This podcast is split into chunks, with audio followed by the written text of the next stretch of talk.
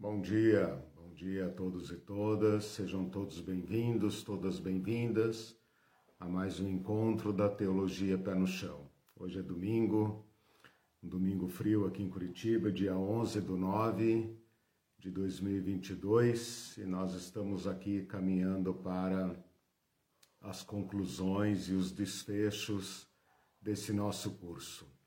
Esse curso se chama Jesus e a Política porque tenta oferecer uma nova abordagem ao mundo de Jesus e às palavras de Jesus com o objetivo de nos orientar, de nos capacitar a fazermos as mesmas interpretações do nosso mundo e, quem sabe, fazermos uma aplicação dos ensinos de Jesus de modo também relevante para o nosso tempo. Eu sempre tenho dito aqui que os cristãos hoje oscilam entre dois extremos, ou eles pensam num Jesus espiritual, um Jesus desencarnado, que esteve aqui, mas não assumiu as nossas questões, ou então transformam Jesus pura e simplesmente num cabo eleitoral e assim ambos erram profundamente. A nossa abordagem aqui é tentar entender o mundo de Jesus, descrever o mundo de Jesus e então entender Jesus dentro deste uh, desta rede de relações políticas, sociais, econômicas e todas essas dimensões que afetam a nossa vida.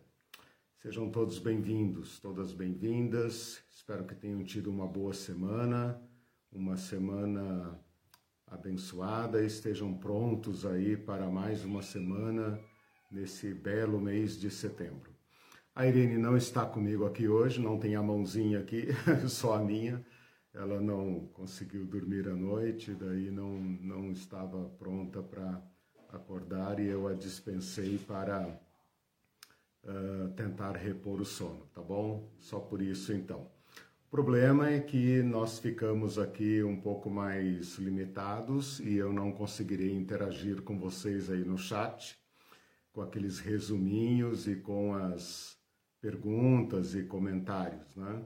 Mas eu prometo ler tudo depois e responder a todos e também fico privado aqui, né, impedido de ler as belíssimas participações que vocês fazem, mas por favor não deixem de fazer, que depois a gente uh, lê e comenta e interage com vocês, tá bom?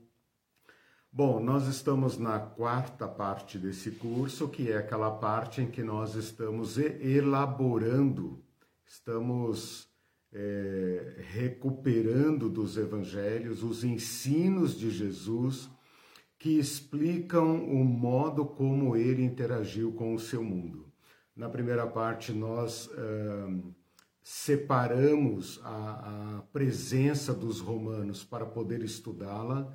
Na segunda parte, nós uh, separamos a, a, a atuação das autoridades romanas em todos os seus subsistemas, para então uh, analisar mais de perto a atuação deles no mundo de Jesus.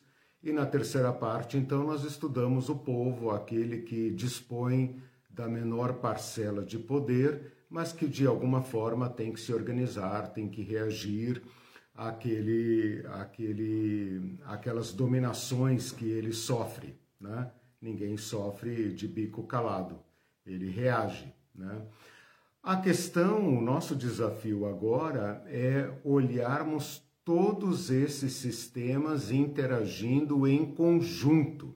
Então a gente faz uma separação para mera análise, mas no mundo real, no mundo pé no chão, todas essas coisas estão funcionando uh, uh, sincronicamente, né, ao mesmo tempo.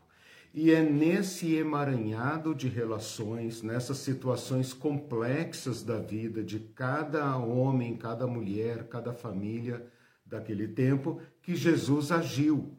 Então pode parecer uma coisa tão óbvia que eu estou falando, mas é de fundamental importância pensar que Jesus se fez carne num mundo real, onde as pessoas tinham suas doenças, suas necessidades, suas angústias, suas perguntas, suas tristezas, suas alegrias. Né? Você vê Jesus, por exemplo, num velório, vê Jesus num casamento, vê Jesus discutindo com inimigos, vê Jesus conversando com amigos. Este mundo em torno de Jesus compõe o cenário no qual Jesus atuou. E nós podemos presumir que, se Jesus não tivesse eh, encarnado essa situação, as pessoas não o teriam ouvido, porque mestres não faltavam naquele tempo mestres, profetas, homens santos não faltavam. Por que é que Jesus atraiu tanta gente em torno dele, ao, a, a, atrás dele, a, ao ponto de despertar o ciúme, a inveja e até o ódio dos outros religiosos? Porque ele falou ao coração do povo, ele aqueceu o coração do povo. Ele fez uma proposta que Uh, uh, recebeu credibilidade. As pessoas creram no que Jesus falou. Então é nesse sentido que agora nós estamos trabalhando nessa nossa quarta parte, esse poder de Jesus que eu estou chamando de poder servitude. Estou dizendo que Jesus não é contra o poder. Jesus é contra o poder dominador, o poder opressor. E Jesus nos apresenta um novo tipo de poder, um poder direcionado para outra finalidade um poder direcionado para a servitude, para servir, para libertar o outro ser humano, né? Uh, reconhecer a libertação em si, libertar-se e então libertar o outro. Falando isso agora, eu me lembrei da aeromoça, é, não, é mais aeromoça que chama, né? Comissário de bordo. Quando ela fala, primeiro coloque a sua máscara, depois ajude o outro a colocar-se, né? Mais ou menos essa situação solidária que a gente vive. Bom, na última aula, eu, nas duas últimas aulas, eu, eu trabalhei com vocês o texto muito significativo, exemplificativo, de Mateus capítulo 20, versículo 20 a 28, aonde uh, Jesus, uh, onde, melhor dizendo, Jesus categoricamente uh, exibe para eles o poder como é exercido por todos os grandes do mundo em qualquer esfera da vida, diz categoricamente que não é assim entre eles, estabelece firmemente como deve ser e coloca-se a si mesmo como exemplo deste modo de agir, de ser no mundo. Então ele é taxativo, ele é determinante. Meu objetivo nessa aula e nas próximas aulas é mostrar para vocês que esse texto que eu escolhi, com as devidas justificativas, né, porque ele está na véspera de Jesus entrar em Jerusalém, então ele é um texto que sintetiza o ensino de Jesus. Mas o objetivo desta aula, e acho que da próxima, é mostrar para vocês como esse texto é a culminância de uma série de ensinos que Jesus apresentou aos seus discípulos, que constam aqui nos evangelhos, uh, em que ele vai uh, mostrando para os discípulos como é que eles devem se relacionar. Então, eu separei diversos textos que vão trabalhar, por exemplo, esses conceitos de maior, menor. Você já deve se lembrar aí de algum texto que Jesus fala quem é o maior, quem é o menor. Outros textos em que Jesus fala de primeiro e último, né? Os últimos serão os primeiros, os primeiros serão últimos. Outros textos em que ele fala de exaltado e humilhado, ele inverte completamente a relação dizendo: quem se exalta será humilhado, quem se humilha será exaltado, e mais talvez um ou outro versículo que apareça dentro desta temática. Como eu disse, o objetivo é demonstrar que esta lição de Mateus 20, 20 a 28, é a culminância, digamos assim, é a lição final de uma série de outros ensinos que Jesus vinha apresentando para os seus discípulos e que talvez eles não, eles, eles estivessem compreendendo com muita dificuldade, mas estavam compreendendo. E os evangelhos mostram isso nas disputas que eles travavam ali, que uh, eles, eles eram um grupo uh, em tensão. Esse grupo de Jesus, ele é, digamos, para nós exemplificativo. Por quê? Porque ele é um recorte da sociedade, né? o grupo de discípulos de Jesus é misto, né? e nesse recorte nós podemos analisar as tensões entre o modo de ser da sociedade daquele tempo face em face dos ensinos de Jesus. Então é neste grupo dos doze, principalmente, ou ali no, no entorno de Jesus, que estas tensões entre o modo de ser dos grandes do mundo e o modo de ser de Jesus entram, uh, esses dois modos, né, entram em conflito ok? Então acho que com isso eu explico qual é o caminho que nós vamos seguir uh, nesta aula e acho que até na próxima, uma seleção de textos bíblicos em que a gente demonstra que Jesus estava ensinando aquilo que depois ele vai estabelecer taxativamente, ok?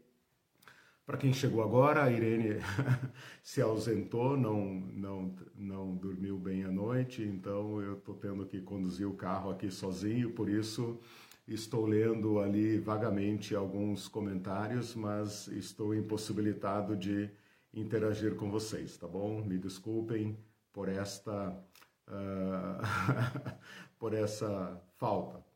Uh, bom, vamos lá então. Os textos são conhecidos, eu vou apenas catalogar os textos, colocá-los juntos, não vou é, é, gastar muito tempo com eles, porque são todos textos conhecidos, eu vou dar as referências, né? Quem tiver condições, anote, quem quiser até colocar aí no chat, né? É, os, os, resuminhos ou a, as referências bíblicas pode colocar, fique à vontade, você estará prestando um, um grande favor a todos nós. Bom, vamos uh, analisar primeiro, então, uh, esses textos em que Jesus fala de maior, menor. Eu acho que só de falar em maior, menor, você já, quem sabe, lembra aí alguns dos textos mais conhecidos do Evangelho. Um deles está em Mateus 18, versículos 1 a 5, que é narrado também em Marcos e em Lucas, né? Se você tiver uma Bíblia daquelas que mostra uh, os textos paralelos, você vai observar isso. Mas uh, em Mateus capítulo 18, versículos 1 a 5, surge uma questão sobre quem é o maior no reino dos céus. Né? Os discípulos perguntam a Jesus: quem é o maior no reino dos céus? Em Marcos, se você observar Marcos 9, 33, você vai perceber que é Jesus que pergunta para eles o que é que vocês vinham discutindo pelo caminho. E o evangelista fala o seguinte: eles guardaram silêncio, porque é, haviam estado, né, vinham conversando pelo caminho, quem deles era o maior. Percebam como no grupo de Jesus, um grupo composto de pessoas pobres, pessoas que dentro daquela hierarquia social que nós é, expusemos longamente nos domingos passados, na primeira e segunda parte do curso, na terceira parte desse, desse curso, o grupo de Jesus era um grupo feito de gente que, dentro da escala social, ocupava o porão, ocupava o último degrau. Não havia ricos entre os discípulos mais íntimos de Jesus. Mesmo assim, mesmo nesse recorte social tão, ah, digamos, inferior socialmente, surge a discussão sobre qual deles é o maior. Ou seja, eles. Uh, uh, veem em Jesus a possibilidade de uma mobilidade social. Né? E isso é muito comum na nossa sociedade. Quem pode me ajudar a subir socialmente e ocupar um posto maior? E vocês conhecem então a resposta de Jesus. Jesus pega uma criança, põe no meio deles e fala algo mais ou menos assim: Em verdade, em verdade vos digo, que se vocês não mudarem a mente e não se tornarem como crianças, de modo algum vocês vão entrar no reino dos céus. Mas aquele que se tornar pequenino como esta criança, esse é o maior no reino dos céus. Então, esse texto tem a mesma estrutura daquele texto de Mateus 20, quando Jesus fala: quem quiser ser o maior, faça-se o menor, quem quiser ser o primeiro, faça-se o último. Ora, ele já tinha ensinado isso para o seu grupo. E ele o fez de uma maneira muito contundente. Ele pega uma criança e coloca no meio do grupo e diz vocês precisam se converter e se tornar como criança. Porque se vocês não mudarem esta cabeça, qual cabeça? Essa disputa de quem é o maior, menor, essa escalada eh, social mortífera, né? que mata o menor para poder subir mais ainda, nessa disputa de poder que é sempre violenta, né? pode não ser violenta fisicamente, mas é sempre violenta. Se vocês não mudarem a cabeça, vocês jamais entrarão no reino de Deus. Não é no céu. Jamais poderão participar do reino de Deus que Jesus já introduziu. Nestas novas relações sociais que ele estabeleceu. Nós falamos isso na aula passada. Entre vocês não será assim. Pelo contrário, não está falando do céu. Alguns cristãos sentem esse texto tão pesado que eles pensam que Jesus está falando do céu. Ah, eu preciso me tornar como criança para quando morrer ir para o céu e entrar lá. Não é disso que Jesus está falando. Ele está falando esse modo de pensar.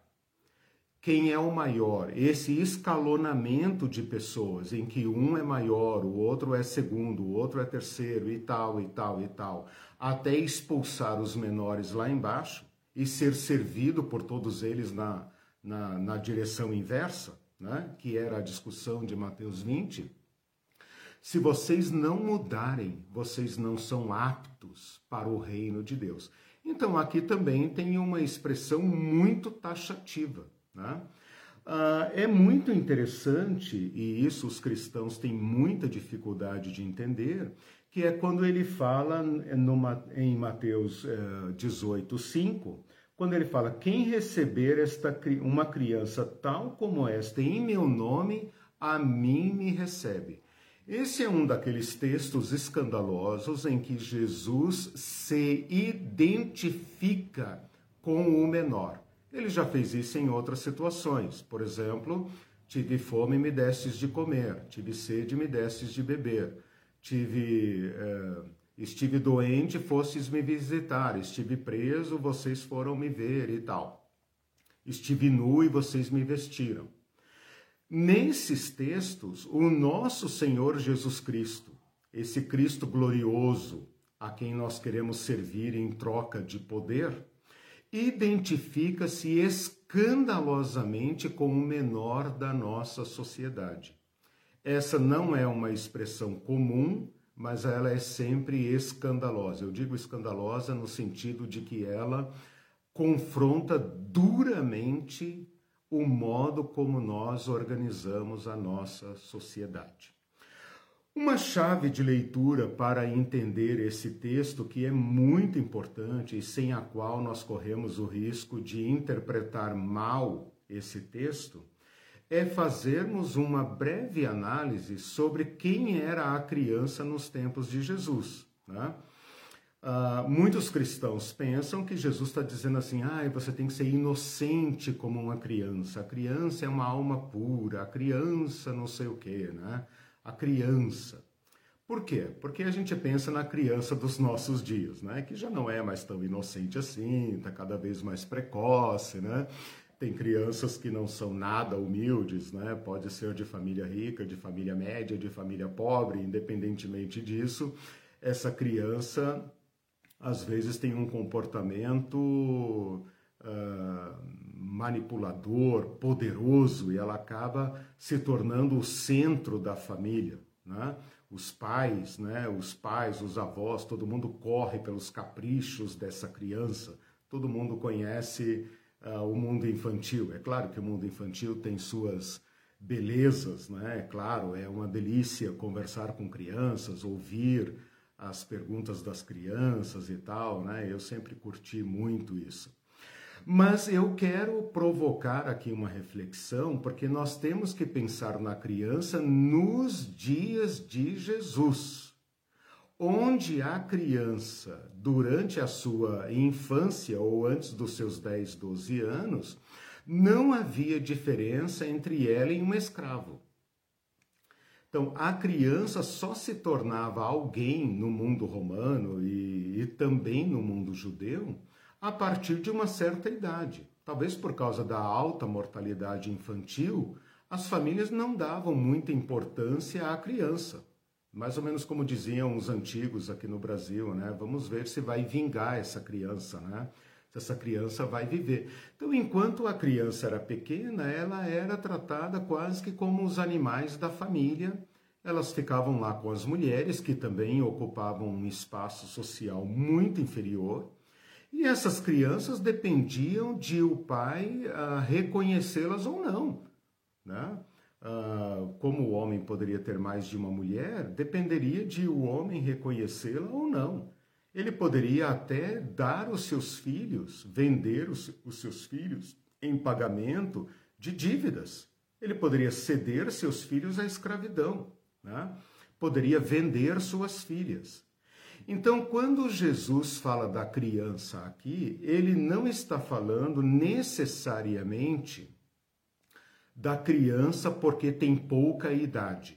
Não é isso que está em questão aqui. Não é a inocência da criança a, a, a estultícia da criança, aquele comportamento ainda não amadurecido socialmente. Jesus está se referindo ao último degrau da sociedade. Junto com a criança, ele poderia ter chamado uma mulher, poderia ter chamado um escravo. O quadro estaria completo. Né? Se ele tivesse chamado um escravo colocado ali no meio, se ele tivesse chamado uma mulher, se ele tivesse chamado um gentil, a lição seria a mesma. Então, com esse pensamento em mente, é que nós temos que entender o que Jesus está falando aqui. Se vocês não se converterem, se vocês não se tornarem, se vocês não buscarem os menores da sociedade, vocês nunca serão o reino de Deus, vocês serão o império de César, porque é assim que o império de César funciona a gente poderia aplicar aqui a mesma estrutura de Mateus 20. Ora, vocês sabem como funciona o mundo de César, o mundo dos judeus, o mundo do sacerdote, o mundo de Herodes. Entre vocês não será assim. Vocês não buscarão esses lugares de honra. Vocês buscarão os menores da sociedade. Agora, pensem comigo. Jesus Cristo que já era aqui reconhecido por esses discípulos como o Filho de Deus, o Deus feito carne. Lembra que no capítulo 16 de Mateus, Pedro tinha falado: Tu és o Cristo, tu és o ungido. O que, que ele está querendo dizer com isso? Tu és o Rei, escolhido por Deus para reinar. Ora, este Cristo, então, não vamos nem pensar cristologicamente, não vamos antecipar aqui, vamos pensar apenas como os discípulos. Esse Cristo real, ungido para reinar, identifica-se com a pessoa mais inferior daquela sociedade, aquela que tinha menor valor, menos valor do que uma mulher menos valor do que um escravo. Para que serve uma criança? Naquela sociedade, para nada. Né? A menos que ela crescesse e servisse para alguma coisa. Se é mulher, serve para gerar filhos, se é homem, serve para trabalhar. É para isso que servia uma criança. Se o rei, o Messias, o ungido, desce lá embaixo e abraça o menor da sociedade, e não apenas isso, porque os poderosos também poderiam fazer caridade pelos menores, mas aproxima ao ponto de dizer eu e ele somos iguais, onde fica a hierarquia? Esta é a pergunta. Onde fica a hierarquia numa sociedade em que o rei aproxima o menor da sociedade, então o cume da pirâmide, aproxima o menor da sociedade e achata isso ao ponto de dizer: eu e aquela criança somos iguais. O modo como você tratar o menor da sociedade é o modo como eu recebo o seu serviço. Não estranha que lá em Mateus 25, que eu já citei aqui, os discípulos perguntam: Senhor, quando foi que te vimos? Quando foi que te vimos com fome? Eles estão querendo dizer, Mateus 25, acho que 35, né?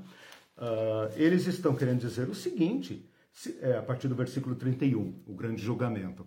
Se nós tivéssemos visto que era você, o rei, nós teríamos dado a nossa vida por você. Mas Jesus disse para eles o seguinte: quando vocês fizeram ou não fizeram aos menores da sociedade, foi a mim que fizeram ou foi a mim que deixaram de fazer. Este é o modus operandi do reino de Deus. Se não for assim, então é o reino de César. Né? É o reino de César. Então vocês têm que escolher: vamos participar do reino de Deus ou vamos é, é, construir essa sociedade destruidora, violenta, é, que acabou atacando o próprio Cristo. Em Marcos, é, no texto paralelo em Marcos 9, Jesus fala assim: se quiser ser, se alguém quiser ser o primeiro, seja o último de todos e servo de todos. Então aqui fica claro, fica estabelecido que Jesus, que esta lição de Jesus está ligada tematicamente, né, materialmente, está ligada ao texto de Mateus 20 que eu escolhi como texto principal. E ele fala: aquele que receber uma destas crianças por causa de mim, ou seja, o serviço que você presta a mim, dirija a ele, porque eu não quero o seu serviço, eu não vim para ser servido. Eu vim para servir. E quando você serve um destes menores, você está servindo a mim. Aquele que me recebe, não recebe a mim, recebe aquele que me enviou. Ou seja, Jesus coloca o próprio Pai nesta equação. Então nós poderíamos pensar, ah, tudo bem, Jesus se fez um de nós e tal, então Jesus e tal. Mas Jesus agora implica o próprio Pai. Aquele que recebe essa criança, a mim me recebe. E aquele que me recebe, recebe ao meu Pai. Pelo contrário, aquele que não recebe esse menor não recebe a mim, quem não recebe a mim não recebe ao meu Pai. É interessante pensar que Jesus está se dirigindo, e aqui tem uma questão muito interessante. Jesus está se dirigindo a um povo pobre. Eu acabei de dizer no início dessa aula que os discípulos de Jesus não eram da elite romana e muito menos, quer dizer, não eram da elite judaica, muito menos da elite romana. Jesus está conversando então com pessoas, digamos, da classe média para baixo, média baixa, baixa e, e, linha da pobreza, se fosse comparar com o nosso a nossa sociedade de hoje. Que sentido teria para Jesus, ou para Jesus não, que, que sentido teria para os discípulos de Jesus esta palavra dele? Eles já ocupavam um menor lugar. Jesus está dizendo, Jesus não está é, aprisionando esse povo na escala inferior da sociedade. Senão, Jesus estaria apenas agravando a situação deles.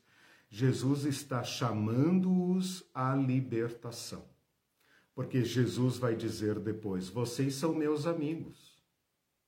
Mas eu sou amigos, amigo não apenas de vocês, eu sou amigo também dos menores.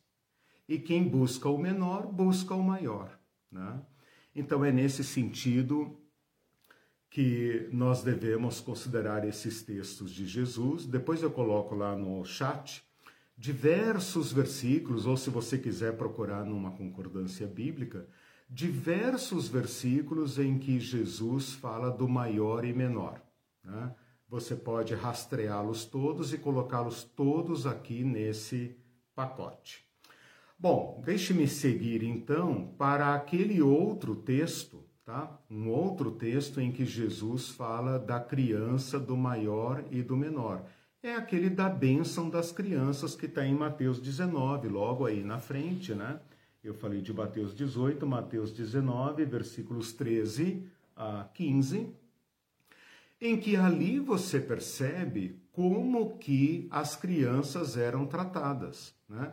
Algumas mulheres chegaram perto de Jesus, que já é uma, um comportamento completamente inadequado para um, um homem, para um mestre, para um homem santo, não era lugar de mulher e de criança.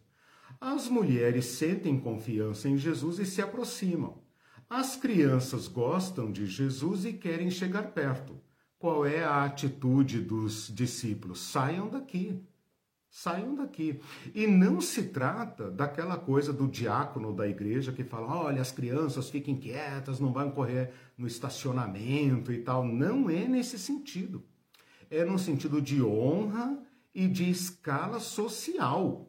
Os homens, discípulos de Jesus, tinham vergonha da presença de mulheres no grupo e uma vergonha daquela de se enfiar num buraco, de ver crianças, quem sabe, certamente meninos e meninas, porque não fala apenas de meninos, para piorar a situação, meninas chegando-se perto de Jesus. E os discípulos fazem aquilo que todo homem faria naquela situação e que Jesus deveria ter feito. E eles estão fazendo aquilo uh, para, para poupar Jesus da vergonha e do constrangimento. E Jesus lhes dá uma bronca, dizendo: Deixem os pequeninos virem a mim, não os embaraçem de vir a mim, porque deles é o reino dos céus. De novo, Jesus está falando aqui que o reino de Deus é um playground. Jesus está falando aqui que o reino dos céus é um parquinho da infância, que só as criancinhas inocentes e ingênuas entram no céu? Não. Jesus está falando dos menores da sociedade.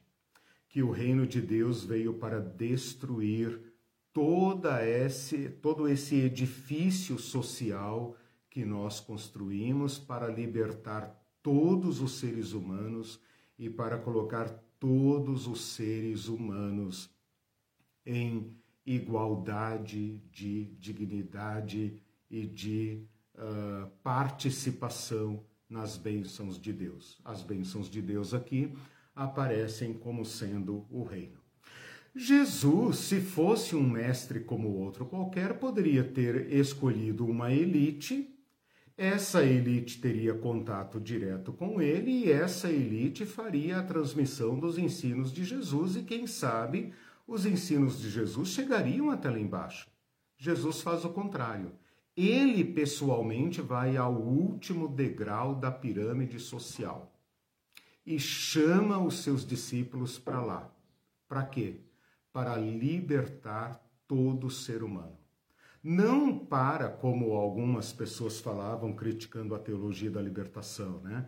Não é para sacralizar o pobre, é para libertá-lo. Então, o ponto importante para entender esse texto, esses dois textos que eu apresentei é: no lugar da criança, porque se eu pensar apenas na criança, eu posso cometer aqui um erro de interpretação.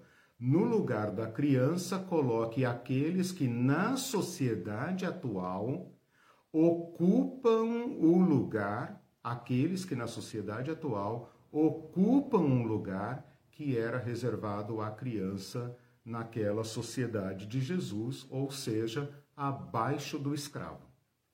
Se você ler, estou me lembrando aqui agora, se você ler Gálatas, acho que 4, quando uh, Paulo está falando da lei, ele fala assim: um filho, quando é pequeno, ele é igual a um escravo da casa. Apenas quando ele cresce é que ele vai ser adotado como filho. E Paulo usa esta, este costume social, esse funcionamento social, para aplicá-lo a nós. E ali fica muito claro, né? Depois vocês vejam lá, acho que Gálatas 4, quando ele fala que a lei funcionou como um pedagogo, como um aio para nos conduzir a Cristo, né? E ali ele está dizendo que a criança está abaixo do escravo. Quem era o pedagogo daquela época? O escravo, né? E a criança estava abaixo do escravo e não usufruía as bênçãos de ser filho, né? Apenas na maioridade é que ele poderia então desfrutar das bênçãos de ser filho. É neste sentido que nós temos que entender. Bom, gostaria muito agora de poder perguntar se entenderam, se tem algum comentário, mas infelizmente eu não estou interagindo aqui com o chat. Vou parar um pouquinho só para beber uma água e retomo com mais uma perícope.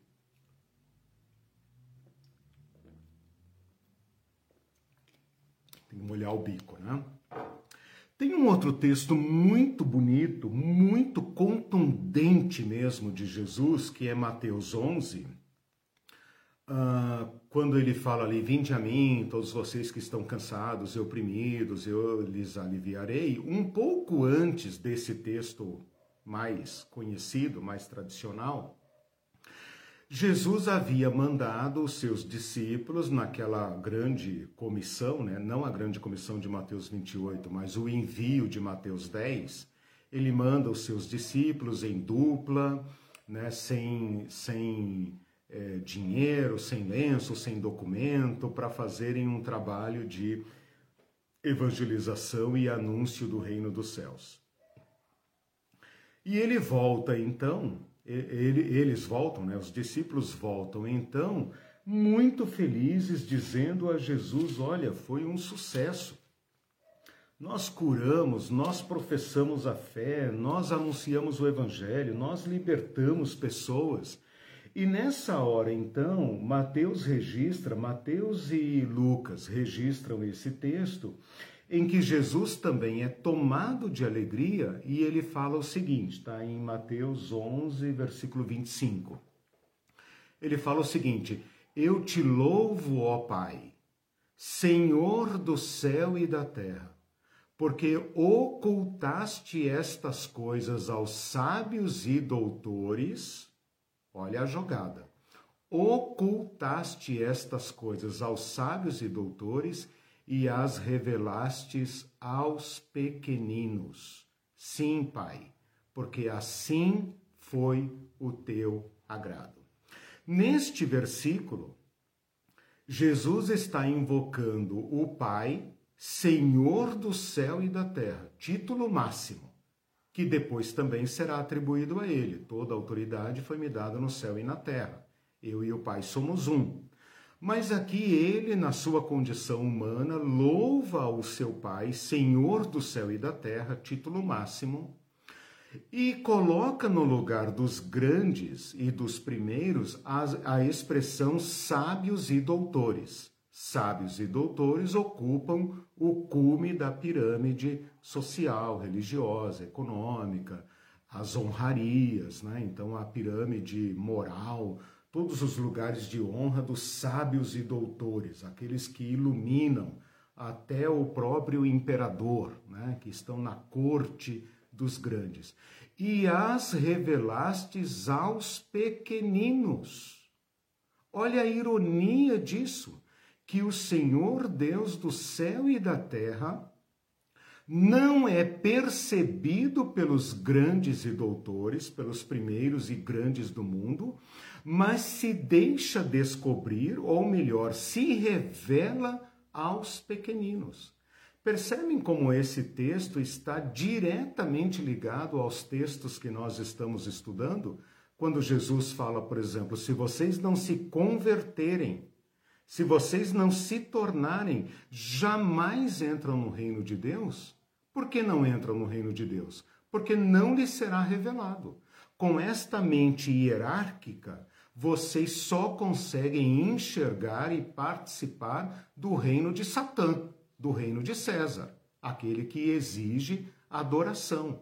Mas do reino de Deus, um reino em que o Senhor do céu e da terra privilegia os pequeninos para dar revelação que os sábios e doutores não alcançam só no reino de Deus.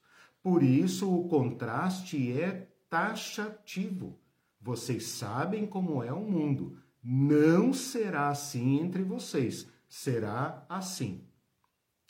Eu ontem estava numa reunião né, do nosso grupo Liberta e depois da nossa missão Gênesis, e a gente estava falando sobre é, esta revelação né, uh, do povo de Deus, a revelação da graça de Deus aos pequeninos e como uh, Cristo privilegia este modo e como é apenas deste modo que nós podemos compreender uh, a vontade de Deus, nós podemos experimentar o reino de Deus. Eu estava comentando com o nosso grupo que nós falamos muito sobre igreja e falamos muito pouco sobre o reino de Deus.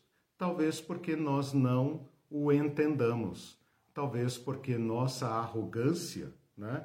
nossa imitação de César, nosso amor ao poder que César pode nos oferecer, encobre o reino de Deus para nós, porque aqui tem dois verbos: oculta e revela. Uns não veem, são cegos guiando cegos. Não veem, não compreendem. Eles podem até falar as palavras do Evangelho, mas eles não compreendem aos que aceitam o caminho de Jesus Cristo, de se equiparar aos pequenos para libertá-los, ali está a revelação do reino de Deus. Uh, tem um outro texto muito, muito importante, tá? Eu vou para ele agora, Mateus 23, em que Jesus, deixe-me ver aqui, uh, em Mateus 23, versículo 13, Jesus vai é, criticar duramente os, os fariseus. Vocês conhecem esse texto, ele é considerado o texto mais violento, né? Violento de Jesus, violento verbalmente, claro, né? Mas ele é o mais duro discurso de Jesus contra o sistema religioso, quando ele profere diversos ais, diversas advertências graves, acusações graves contra os escribas e fariseus, ou seja, contra os sábios e doutores. A partir do versículo 13. Mas no versículo 1 a 12, Jesus destaca aqui como uh, os uh, fariseus são, como eles funcionam e como os discípulos devem funcionar. Eu vou abordar esse texto na próxima aula com mais tempo, porque ele é muito semelhante ao texto de Mateus 20. Depois você leia Mateus 23, versículos 1 a 12. Ele tem a mesma estrutura de Mateus 20, 20 a 28. Ele vai dizer: olhem como são eles, como eles agem, como eles eh, funcionam entre vocês não será assim, pelo contrário, será assim, tá? Eu quero destacar aqui apenas o versículo 11, quando ele fala assim: uh, Mas o maior dentre vós será vosso servo, mas o maior dentre vós será vosso servo.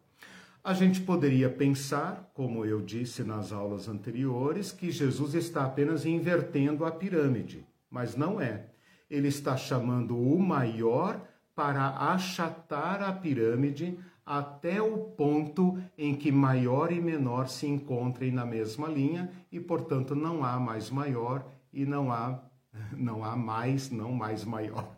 Não há mais, não há maiores, não há menores. Por quê? Porque ambos se encontraram na mutualidade do serviço cristão.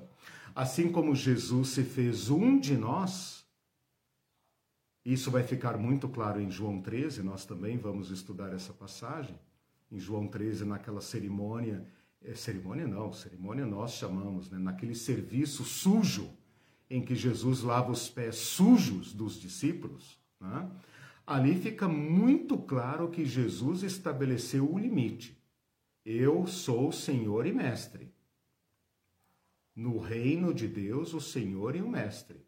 Ora, se eu, que sou o Senhor e Mestre, me abaixei para servir, vocês também devem se abaixar para servir, porque o servo não é maior do que o seu Senhor.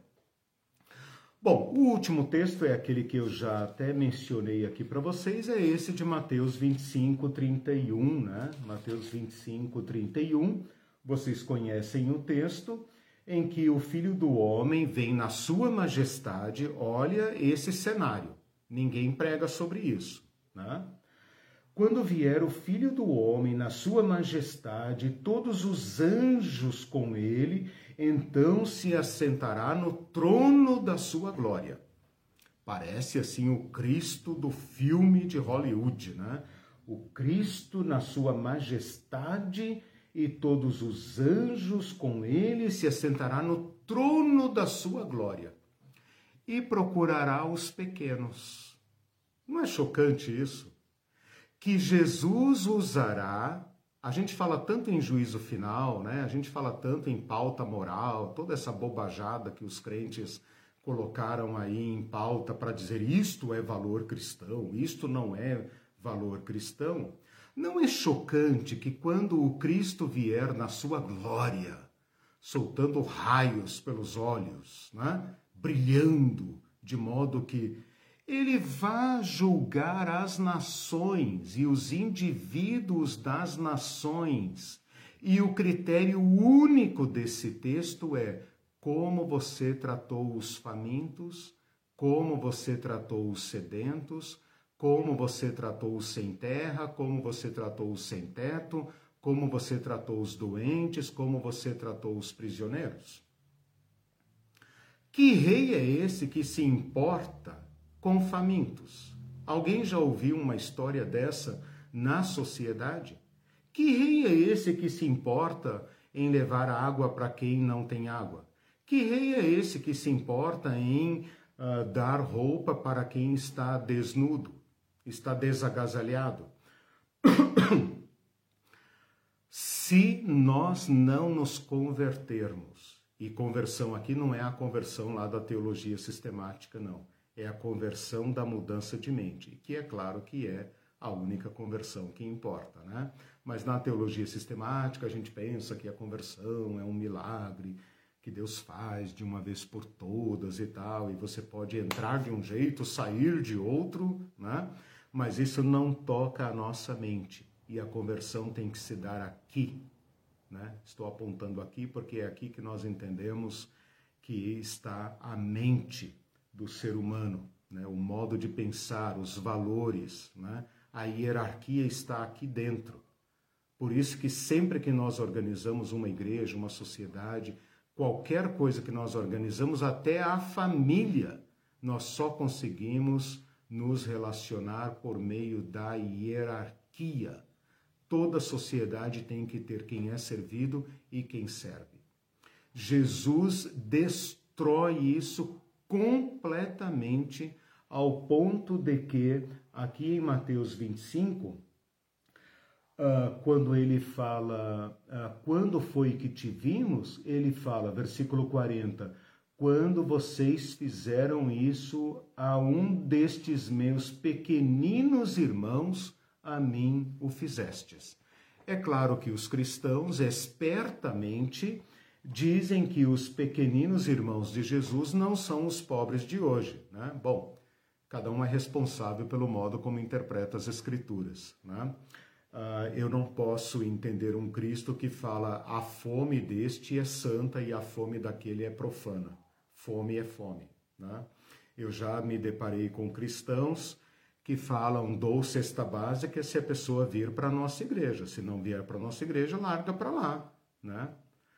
É muito triste né? que nós é, tropecemos né? na compreensão do Evangelho. Bom, esses foram alguns textos que eu usei para jogar com vocês a ideia do maior e do menor. Né? Poderíamos pensar em outros textos, eu escolhi estes porque eu estou concatenando estes textos com aquele máximo das aulas anteriores, Mateus 20, de 20 a 28. Estou mostrando como que aquele texto é a síntese de uma caminhada pedagógica né, que Jesus fez com os discípulos até chegar àquela máxima do não será assim entre vós, será assim. Queria apresentar para vocês agora uh, outras parelhas de textos, né? em vez de trabalhar com maior e menor, trabalhar agora com a ideia de senhor e servo. Tá? para vocês verem também como que Jesus atacou profundamente a estrutura social do seu tempo. Né? Já, já vemos isso. Deixa eu só molhar a garganta aqui de novo.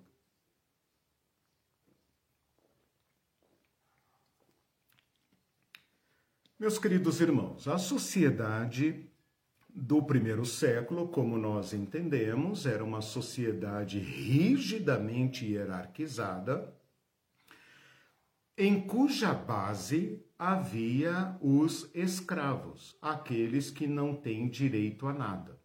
Então, acima dos escravos estão aqueles trabalhadores diaristas, né, os pobres, de um modo geral, aqueles que apenas ganham para comer, parece o operário de hoje, né, o assalariado que apenas recebe salário para que tenha forças para continuar trabalhando e gerando lucros, né, para alguém e não para ele. Mas a sociedade de Jesus era rigidamente estruturada dessa forma. Jesus vai dizer coisas que comprometem uh, uh, de modo taxativo aqueles que o seguem porque ele vai dizer assim: olha, Mateus 10, 24 a 25. O discípulo não está acima do seu mestre. Olhem bem como ele está usando a estrutura social do povo, como se ele dissesse: vocês sabem que o discípulo não está acima do seu mestre, nem o servo acima do seu senhor. É o óbvio, né? O senhor está acima do servo, muito acima. E o discípulo, o, mestre, o rabino da época, estava acima do discípulo. Ele estava ali para aprender. Ele estava aos pés. Assim como o escravo está aos pés do, do, do seu senhor, o discípulo está aos pés do mestre. É uma, é uma rígida hierarquia. Né? Jesus vai dizer o seguinte, Mateus 10, 24 a 25. Basta ao discípulo ser como seu mestre. Ou seja, há uma expectativa de que o discípulo daquela época ah, ah, crescesse tanto em conhecimento ao ponto de ser mestre. E quem sabe então ter outros discípulos e, portanto, reproduzir aquela hierarquia. E ele continua: e ao servo como seu senhor. Basta ao servo ser como seu senhor. Ele está querendo dizer que, numa remotíssima possibilidade, um servo poderia comprar sua liberdade e, quem sabe, se tornar um certo senhor e também comprar escravos. Mas o que Jesus está dizendo aqui é o seguinte: eu, como mestre, chamo vocês a mim. Lembrem de João 15, quando ele fala: Já não lhes chamo servo, mas amigos, porque tudo o que recebi compartilhei com vocês. E ele também diz que o servo se torna como seu senhor. Por quê? Porque ele, sendo o verdadeiro senhor, todos os outros senhores são falsos, porque não tem direito de assenhorear-se do outro que é igual a ele, porque nós somos iguais. Ninguém tem o direito de assenhorear-se do seu próximo. O Cristo tem. Ele é o nosso Criador, ele é o Senhor, ele é o exaltado, o único. Ele se fez servo. O que, que Jesus está fazendo aqui? Estabeleceu um parâmetro. Qualquer um de nós que arrogar para si uma posição superior está ofendendo o Cristo. Está dizendo: eu era servo, mas eu não vou fazer esse papel que o Senhor fez, porque eu sou mais importante. Portanto, meus irmãos, todos aqueles dentre nós, todos aqueles dentre nós, não vou nem me referir ao mundo, porque o mundo é o mundo de César, é o mundo que jaz no maligno e que não conhece outra forma de se relacionar a não ser violenta. Mas dentre nós, o povo de Cristo, qualquer um de nós que não estiver disposto a fazer o mais rele serviço, que não estiver disposto a descer para buscar o mais eh, eh, inferiorizado ser humano está afrontando a Cristo, porque Cristo desceu não para ser servido, mas para servir e servir até ao ponto extremo de dar sua vida. Nenhum de nós deu a vida. O que Jesus está nos pedindo é apenas uma conversão da nossa mente para pensarmos como Deus pensa. O ser humano todos eles são objetos do amor de Deus. Então, em Mateus 10, 24 a 25, ele está dizendo: olha, o discípulo não está acima do seu mestre. É como se Jesus estivesse dizendo: ué, eu desci, o que vocês estão fazendo aí em cima? O servo não está acima do seu senhor. Jesus está dizendo: ué, eu me abaixei para lavar os pés de vocês, o que vocês estão fazendo aí sentados? O que vocês estão fazendo aí disputando os primeiros lugares, se eu, o Senhor, me abaixei para servir. Então aqui ele estabeleceu rigorosamente o limite para todos nós, uma nova estrutura social. Uma estrutura muito simples, tem um degrau só e todos estão nele. Acabou a pirâmide, acabou a hierarquia.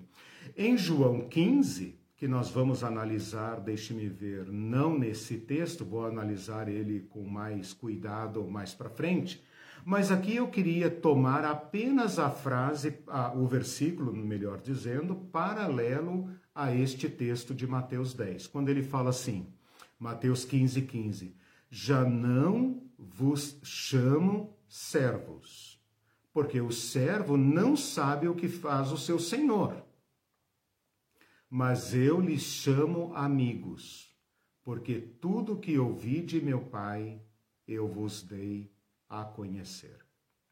O Senhor nos equiparou à sua condição. Ele nos chamou de amigos. Um Senhor que compartilha tudo com seu servo e os torna seus amigos. A palavra amigo aqui, claro, tem um sentido de amor. Né? Esse é o contexto de João 15, quando ele fala do amor. Um senhor não conversa com seu servo, a não ser para lhe dar as ordens mínimas. O que um servo precisa saber? O que um servo precisa entender? Que vocabulário precisa ter um servo? Que vocabulário precisa ter um peão, um boia fria? Ele só precisa saber o mínimo das suas atividades. Ele não tem que saber ah, como aquilo vai ser vendido, qual é o processo, a exportação daquele produto, a cotação internacional daquele produto, ele não tem que saber nada disso.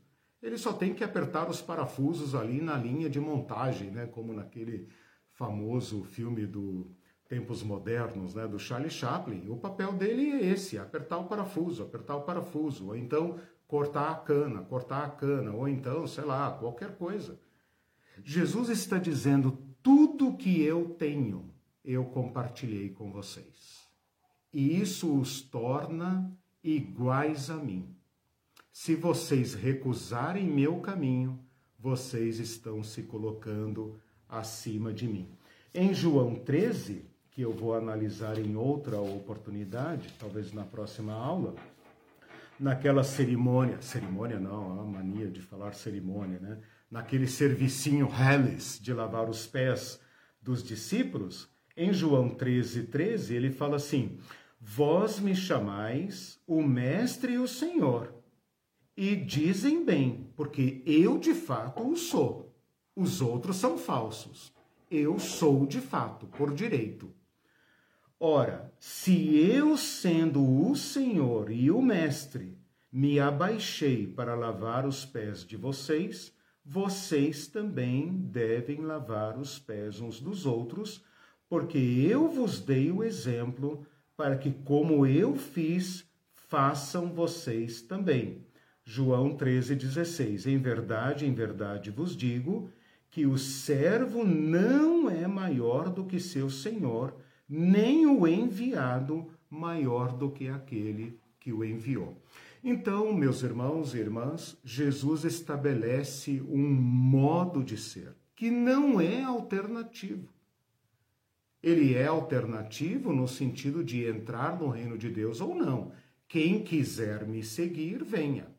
Mas uma vez que vem, não tem alternativa, porque nosso Senhor, nosso grande Deus e Salvador Jesus Cristo, abaixou-se para salvar o menor de nós. De modo que quando o Senhor se abaixa e vai ao chão, todos aqueles dentre nós que se recusam a descer com ele, nos fazemos arrogantes contra ele. E isso é inescapável. Por quê? Porque ele nos deu o exemplo e com isso estabeleceu o limite. Bom, uh, Jesus está dizendo aqui ainda. Bom, eu acho que eu já falei. Ah, sim, tem um texto ainda aqui muito importante que passa batido, as pessoas não leem ou se leem não entendem, que é Lucas 12, 37. É um texto pequeno, eu acho que ele está aqui numa pequena ele está num, num, contexto, deixe-me ver aqui, num contexto dos últimos tempos, ele faz quase que o papel do sermão profético, né? O sermão profético lá de Mateus 24 e Marcos 13, né? Lucas dispersa um pouco esse texto então, esse é um texto que se assemelha a algumas palavras de Jesus que nos outros evangelhos estão no uh, sermão profético de Mateus 24 e Marcos 13, tá? Uh, mas Lucas dispersa um pouco essa mensagem. Ele está fal falando aqui da vigilância, ele está dizendo: olha, vocês devem ser vigilantes, vocês devem esperar pelo seu senhor, né, como aqueles servos fiéis que cuidam dos outros servos. E no versículo 37 ele fala assim: Bem-aventurado aqueles servos a quem o Senhor, quando vier, os encontre vigilantes. Agora preste atenção no, na parte B do versículo. É, em verdade vos afirmo que ele, o Senhor, há de cingir-se, dar-lhes lugar à mesa e, aproximando-se, os servirá. Isso aqui deve ter provocado um terremoto na cabeça dos discípulos, porque Jesus Cristo é o Senhor. Nós somos os servos, nós temos uma tarefa a cumprir. E ele aqui está nos dando uma bem-aventurança. Bem-aventurado aqueles servos a quem o Senhor, quando voltar, os encontrar uh, cumprindo bem o seu trabalho. O trabalho que esse Senhor nos deu, que é cuidar dos pequenos. Em verdade, essa é uma, uma nota de afirmação solene, categórica de Jesus. Em verdade vos afirmo que ele há de cingir-se. Aqui a cabeça já estourou, né? O Senhor vai cingir-se, ou seja, vai vestir a toalha de escravo, vai lhes chamar para a mesa e aproximando-se os servirá. O Senhor deste reino, quando vier, não vem como César e vai expulsar os criados para fora para sentar-se com os grandes. Pelo contrário, vai levantar a sua roupa para poder trabalhar, a roupa longa, né? Isso é cingir-se, amarrar uma toalha na cintura, que era a toalha dos escravos, dos servos, né? vai chamar todo mundo para a mesa e ele próprio vai servir. Eu não sei se a gente consegue entender a violência, entre aspas, né? a violência do texto, a desestruturação, a dinamitação desse texto aqui. Né? Me faz lembrar, obviamente, a última refeição de Jesus quando ele chama os discípulos para a mesa, cinge-se com uma toalha, dá a eles os lugares de honra, porque ele não está na mesa, ele está funcionando como garçom, né? E ele serve os seus discípulos. Ele serve o pão, ele serve o vinho, ele adota ali essa postura. E é neste ambiente que ele vai lavar os pés dos discípulos e é também nesse ambiente que ele vai falar aquelas palavras de João 15, quando ele fala: ah, Já não os chamo de servos, mas de amigos, porque eu lhes dei tudo. E nós somos chamados a sermos amigos de Jesus, portanto, iguais a Jesus, não pessoas que servem por medo ou por ordem, mas porque amam a Jesus e querem estar com Ele, e Ele está com os pequenos. Então, por amor a Ele, nós vamos aos pequenos e nós queremos transformar toda a sociedade em amigos de Jesus. Não há amizade na hierarquia. Mesmo que nós tenhamos amizade com pessoas superiores e inferiores, sempre será uma amizade suspeita e imperfeita e incompleta. Só podemos amar os iguais. Por isso, o mandamento de Jesus tem a ver com o amor. Quando eu amo alguém, eu torno essa pessoa minha igual. Assim como Jesus, ao nos amar, nos tornou iguais a Ele mesmo. Né? Nos chamou a esta relação de amizade. No final de, de João 15, ele fala o seguinte: se vocês fossem do mundo, o mundo amaria vocês. Mas porque vocês não pertencem a esse estado de coisas, mundo aqui não é o planeta, mundo aqui é esse estado de coisas. Como vocês não compactuam com esse tipo de coisa, o mundo uh, a, a minha escolha, né, o meu chamado, cortou vocês do mundo. Vocês não conseguem mais agora funcionar de duas formas diferentes. Ou vocês funcionam como o reino de César, ou vocês funcionam como o reino de Deus. Um exclui o outro. Ou tem hierarquia ou tem amor. Né? E o mundo fica chocado com isso porque a nossa forma de agir fraterna desestrutura a sociedade, desmascara a hipocrisia da sociedade. Lembra que eu falei sobre hipocrisia versus verdade, violência versus amor? Quando nós amamos os diferentes, os menores, nós uh, uh, subvertemos o modo como a nossa sociedade funciona. Nós mostramos para as pessoas que é possível viver de outra forma, que tem um modo alternativo de viver. E isso ofende o mundo de César. Então é isso que Jesus está dizendo aqui em João 15, versículo 18: O mundo vos odeia, mas primeiro odiou a mim. Eu que trouxe esse negócio de, de quebrar as hierarquias. Se vocês fossem do mundo, ou seja, se vocês tivessem integrado na pirâmide deles, na hierarquia deles, o mundo amaria, porque o mundo reconheceria que vocês pertencem a eles. Mas porque vocês não são do mundo e porque minha escolha separou vocês do mundo, o mundo por isso vos odeia. Mas lembrem-se do que eu lhes disse: o servo não é maior do que seu senhor. Se eles perseguiram a mim, também perseguirão a vocês. Se eles tivessem guardado a minha palavra, também guardarão a vossa. Mas Jesus aqui está nos dizendo o seguinte: mexer com essa estrutura social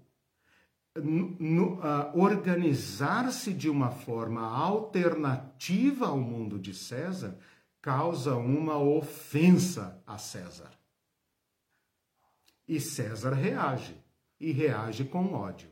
Então, os crentes costumam pensar que o mundo os odeia por causa disso, por causa daquilo, por causa do som alto, por causa da sua pauta moral, dessa bobajada toda. Falso. Não é por isso que o mundo uh, odeia os cristãos hoje. Odeia os cristãos hoje porque eles são inconvenientes, são arrogantes, porque querem impor sua, suas leis ao mundo, querem tomar o poder, querem é, fazer o reino de Deus pela força. Este mundo de Jesus odiou a Jesus porque Jesus colocou seu machado afiado nas raízes desse sistema.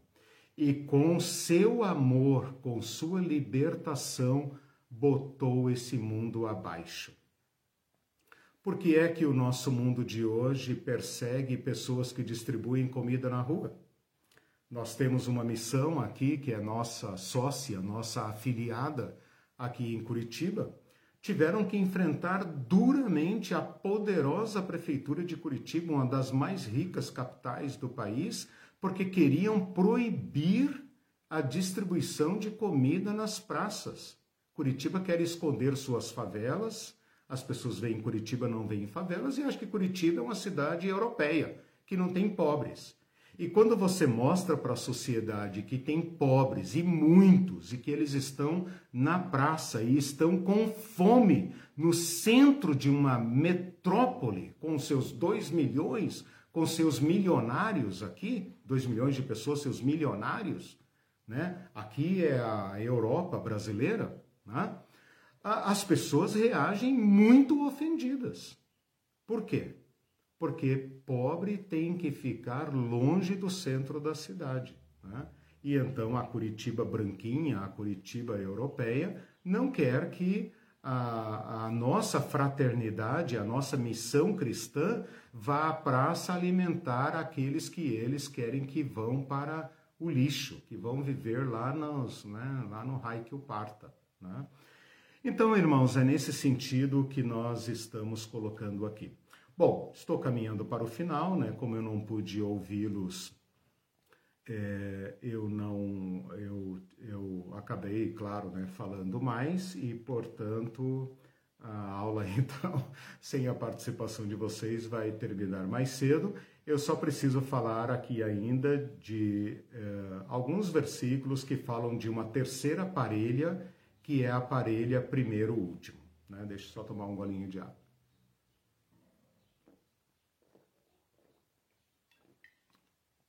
É muito difícil dar aula assim porque eu fico completamente é, limitado aqui, sem poder ver a reação de vocês, sem ler as participações, né, sem ter aqui as, perguntas e os comentários da Irene, então é como se eu estivesse dando aula assim, sei lá, gravando uma aula de EAD, né, sem ver ninguém. Uh, agradeço a paciência de vocês por aceitarem participar de uma aula tão longa em forma monologal. Mas, gente, tem um outro, uma outra parelha de textos que talvez um pouco mais difícil de entender, mas vale a pena vocês depois se debruçarem nesses textos.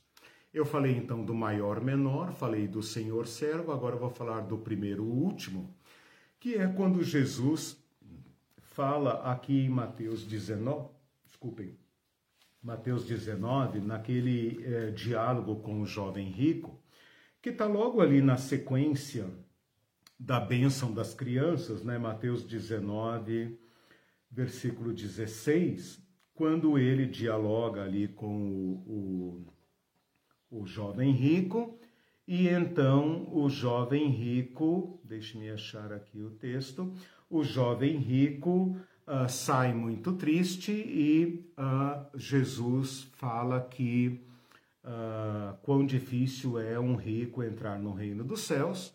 Os discípulos reagem a isso, demonstrando que na cabeça deles os ricos são privilegiados no reino de Deus, e Jesus vem tentando ensinar que não é assim, pelo contrário, né? Bem-aventurados vocês, os pobres, ai de vocês, os ricos. Ou seja, aquele que depende totalmente de Deus para viver está mais perto de compreender os valores do reino de Deus do que o rico, porque o rico é mais abastado e ele então é enganado pelo seu próprio dinheiro, como se ele não fosse uma criatura dependente. Jesus então fala aqui para eles que é mais fácil passar, versículo 24, é mais fácil passar um camelo pelo fundo da agulha do que entrar um rico no reino dos céus. Ouvindo isso, então, os discípulos, eles falam: Senhor, quem então pode ser salvo? Se os ricos estão perdidos e nós? E Jesus fala: ah, o que é impossível aos homens é possível para Deus. E Pedro, então, aproveitando a deixa, fala: Senhor, nós deixamos tudo e te seguimos. Que será de nós? E Jesus fala: em verdade, versículo 28, em verdade digo a vocês que todos vocês que deixaram tudo e se tornaram pobres uh, neste mundo presente, no reino de Deus se assentarão em tronos. Os tronos lá são dos pobres, não dos, dos poderosos.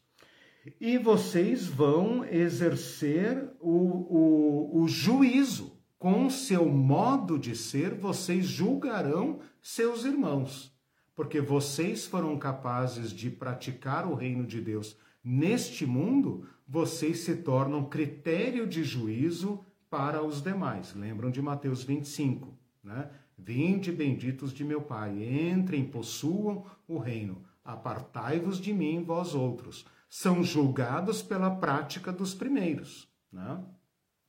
Dizendo que é possível viver o reino de Deus, é possível antecipar o reino de Deus, mesmo dentro do mundo de César. E ele termina esse texto dizendo: Todo aquele que tiver deixado casa, irmãos, irmãs, pai, mãe, papapá, papapá, por causa do meu nome, receberá muitas vezes mais e herdará a vida eterna. Jesus aqui está mostrando o que é a verdadeira riqueza. E então ele termina lá no versículo 30 dizendo: porém muitos primeiros serão últimos e muitos últimos primeiros. Para ilustrar o que isso significa, ele conta uma parabolinha, uma parabolona muito poderosa, muito estupenda. Ele conta aquela parábola dos lavradores. E ele fala que um patrão foi na praça e contratou pessoas de manhã. Depois ele pensou, esses homens não vão dar conta, volta lá, pede mais pessoas. Depois ele fala, esses caras não vão dar conta, vai lá. Até que no final, lá pelas quatro horas da tarde, ele volta na praça e tem pobre lá ainda sem trabalho. Ou seja, é o capitalismo, né? É oferta de mão de obra versus escassez de postos de trabalho. Mas esse homem tem um bom coração e ele fala: Olha, vão lá para minha vinha, ah, fiquem lá, vocês vão trabalhar só uma hora, fiquem lá, eu darei o que eu, o que eu achar justo. E eles, como não tinham nada a perder, pensaram, bom, pelo menos um prato de comida esse cara vai, vai nos doar, né? Vocês conhecem a história, na hora de pagar, o patrão fala assim, chama pela ordem inversa, chama aqueles que uh, foram contratados por último e paga para eles o valor de um dia inteiro. E depois, quando os últimos que trabalharam o dia inteiro chegam para receber, também recebe o salário que foi acordado, ou seja, o salário do dia inteiro. E esses caras então reclamam. E aqui esse homem, esse patrão, diz assim: cara, o dinheiro é meu. Eu não combinei com você pagar a sua diária, eu paguei a sua diária. O dinheiro é meu e eu distribuo como eu bem quiser. Este modo de Jesus colocar a o reino de Deus é desestruturante e mostra claramente no reino de César é assim, não no reino de Deus. E então ele termina com esse texto: os últimos serão primeiros e os primeiros serão últimos. Os últimos serão primeiros e os primeiros serão últimos. O que isso significa na parábola? Que todos são iguais. É só isso que significa. Todos são iguais. E a recompensa está no reino de Deus. O reino de Deus que já foi antecipado aqui para nós. Bom, esse é um texto muito contundente sobre primeiro e último, que está presente em Mateus 20, né? naquele texto quando ele fala: quem quiser ser o primeiro, faça-se o último. Então, essa relação primeiro e último também é destruída uh, por Jesus, assim como ele destrói a relação de maior-menor, de senhor-servo, de mestre-discípulo, ele destrói também esta relação de primeiro e último. Bom, só para completar aqui, ah, em Mateus 23, de novo, eu estou voltando em Mateus 23, né? mas eu não vou expor esse texto hoje ainda, porque ele requer mais tempo. Eu queria mostrar para vocês uma última parelha, que está lá no versículo 12, mas essa parelha, esse par, né, esse contraste, ele é muito bem documentado nas Escrituras. Depois eu coloco lá no chat diversos versículos do Antigo e do Novo Testamento que estão presentes nesse dito de Jesus. Mateus 23, uh, ah, versículo 12. Eu já li o 11, né? Quando ele fala: O maior dentre vós será vosso servo. Então aqui ele equiparou maior, menor e senhor e servo. E no versículo 12 ele fala assim: Quem a si mesmo se exaltar será humilhado e quem a si mesmo se humilhar será exaltado. Eu queria chamar a atenção aqui para a conjugação dos verbos, porque somos nós que nos exaltamos, é um verbo reflexivo, humilhar-se e exaltar-se. Então percebam que a iniciativa é pessoal. Não são as pessoas que te exaltam, não são as pessoas que te humilham. É você, por sua própria índole, que se exalta. A palavra exalta é muito clara na etimologia, ex alto. Então, uh, destaca-se para fora, ex alto, né? Uh, para fora e para cima, ou seja, eu busco o primeiro lugar e eu busco o lugar mais alto. E Jesus contrapõe esta iniciativa de exaltar-se com, uma, uh, uh, com um efeito, uma consequência que não é causado por você, será humilhado. É uma construção na gramática em português, uma construção na passiva. Você será humilhado não diz quem vai te humilhar, mas diz que você será humilhado. Prestem bem atenção nas conjugações do verbo.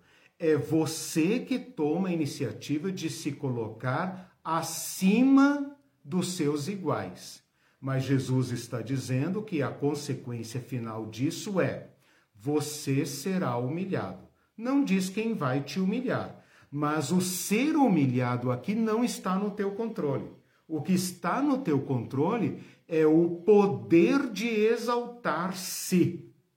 Mas todos esses que se arrogam um lugar maior sobre o seu próximo, sofrerá uma consequência final que será humilhação.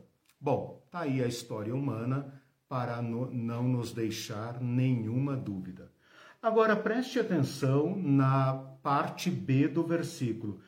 Quem a si mesmo se humilhar, é você de novo que toma a iniciativa de reconhecer-se como igual. É você que deve fazer esta conversão, mudar a chavinha aqui. É você que tem que entender seu lugar na humanidade. Esse humilhar-se aqui não é o chicotinho do flagelo, não. De falar, ô oh, porcaria que eu sou e tal. Não. É voltar a ser um humano. Você não é divino. Você não é superior a ninguém por motivo nenhum. Nós somos todos da mesma família humana quem se humilhar a si mesmo. Ninguém vai te quebrar e obrigar-se a humilhar para se humanizar. A conversão tem que ser dentro de você, a iniciativa é tua. E Jesus garante aqui, e essa é a sabedoria do reino de Deus, garante que a consequência é você será exaltado não diz quem vai te exaltar. Em outros textos vai ficar claro que quem está envolvido nesta operação, ou quem garante que será assim, é o próprio Deus. Fala, Deus exalta o humilde. Deus uh, rebaixa o, o, o soberbo e ele exalta o humilde. Mas aqui nesse texto, nem isso ele está dizendo ele está dizendo apenas: quem a si mesmo se exalta sofrerá uma consequência que ele não poderá controlar. Ele se exalta para permanecer exaltado, mas ele não consegue controlar as consequências da sua arrogância, da sua soberba. Mas aquele que a si mesmo disser, cara, eu sou igual você. Eu posso ter um título, um título acadêmico, eu posso ter um salário, eu posso ter isso, posso ter aquilo, posso ter nascido aqui, nascido ali, mas cara, você é meu irmão.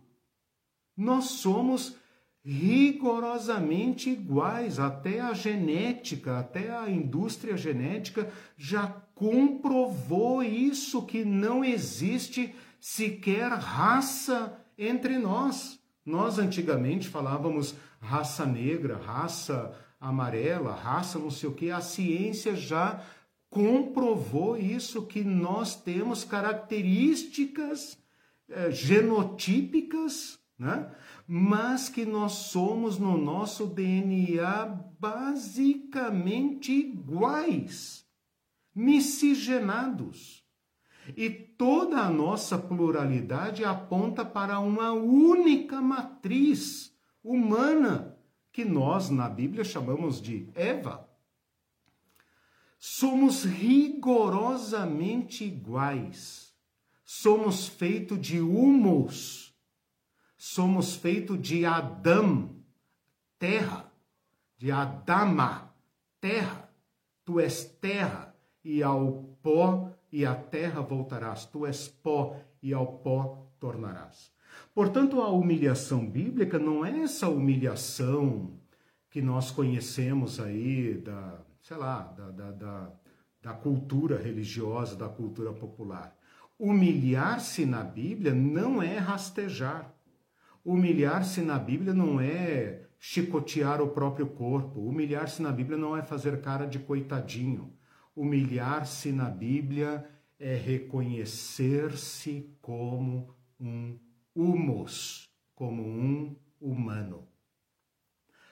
Todo impulso humano que nos ilude, fazendo-nos crer que somos maiores ou mais importantes que qualquer outro humano, é fruto da mentira diabólica: sereis como Deus. Jesus está nos chamando a uma conversão. Tudo isso que eu falei aqui não é uma ideologia para dizer, ah, tá bom, então Jesus quer isso e tal. Não, está nos libertando da mentira satânica, cujo principal representante no primeiro século era César. Quem era César? O Deus homem. A partir desse Deus homem, cada um vai achando o seu lugar, né? o sacerdote, o, o fariseu, o saduceu, o rico, o nobre, o rei, cada um vai achando o seu lugar, porque a, o cume da pirâmide já está estabelecido. É Deus na terra, é César. Esta mentira satânica do Éden, sereis como Deus, corrompeu a todos nós e causou entre nós essas discrepâncias. E aqui eu volto lá no início da aula, em Mateus 18. Senhor, quem é o maior? Jesus deve ter sentido assim um misto de tristeza, raiva, compaixão. E ele pega então aquela criança, coloca no meio e fala: É aqui. Vocês precisam desistir desta concorrência. Esta concorrência gera o reino de César gera todas as violências, todas as discriminações, todas as corrupções. Vocês precisam lembrar quem são. Vocês são todos iguais. Se vocês entenderem isso, né? Se nós, estou falando como se fosse Jesus, né? Se nós entendermos isso, no, será revelado para nós o reino de Deus. Lembra da oração de Jesus? Pai, graças te dou, porque o Senhor oculta estas coisas dos grandes. Por que Deus oculta essas coisas dos grandes? Porque Deus é, tá de brincadeira com eles? Não. É porque Deus não vai fortalecer esse esquema de coisas. Vocês já pensaram se os nossos líderes, os nossos grandes, tivessem acesso privilegiado a Deus? O que eles não fariam conosco? Mas Jesus revelou aos pequenos. E ao revelar aos, aos pequenos, ele implodiu a hierarquia e nos chama à fraternidade, à humanização. Eu costumo chamar o reino de Deus de projeto social, projeto civilizatório, pro, projeto humanizante. Como nós não entendemos mais a palavra reino, porque reino é só o reino lá da Betinha II, né, que nessa semana faleceu para a tristeza da família dela e dos ingleses, né? Mas reino para nós é uma palavra muito oca. Então, como eu sou um cidadão republicano, né, democrático, sul-americano, eu penso Deus tem um projeto civilizatório para nós. E o ensino de Jesus, esta servitude de Jesus, é a única saída, porque nos liberta do ódio, nos liberta da violência e nos liberta da concorrência, nos liberta do impulso que nós temos internamente contra o outro. Nós toleramos o outro enquanto ele não nos ameaça. Se ele ameaçar o nosso primeiro lugar, ele já entrou na nossa mira, né? Ele é o alvo a ser batido. Ele é o cara que nós temos que derrubar, né? Jesus está propondo todas estas palavras que eu apresentei aqui muito sucintamente para que nós sejamos libertos deste mundo de César, desse estado de coisas e voltemos a ser filhos e filhas da humanidade, filhos do homem, filhas do homem, homem aqui no sentido humano, né? que nós todos nos reconheçamos humanos, que nós transformemos nossas famílias em lugares humanizantes, que as nossas relações sejam humanizadoras e não reprodutoras da hierarquia uh, diabólica. Bom, meus queridos irmãos, extrapolei hoje, vocês me deixaram falar, coitadinhos, né? Foram silenciados. uh, bom, eu vou imediatamente ver o chat, agradeço a paciência de ouvir esse monólogo, né? Espero que possamos conversar ali ainda um pouco no chat e nos vemos na sexta-feira na aula de ressurreição para, uh, para darmos continuidade àquele outro curso, né? um curso menor. Uh, peço para que compartilhem essa aula, peço para que se inscrevam no canal, me ajudem a, a divulgar o canal para que mais pessoas tenham acesso, tá bom? Um beijo para vocês, tenham uma boa semana, Deus abençoe. Tchau.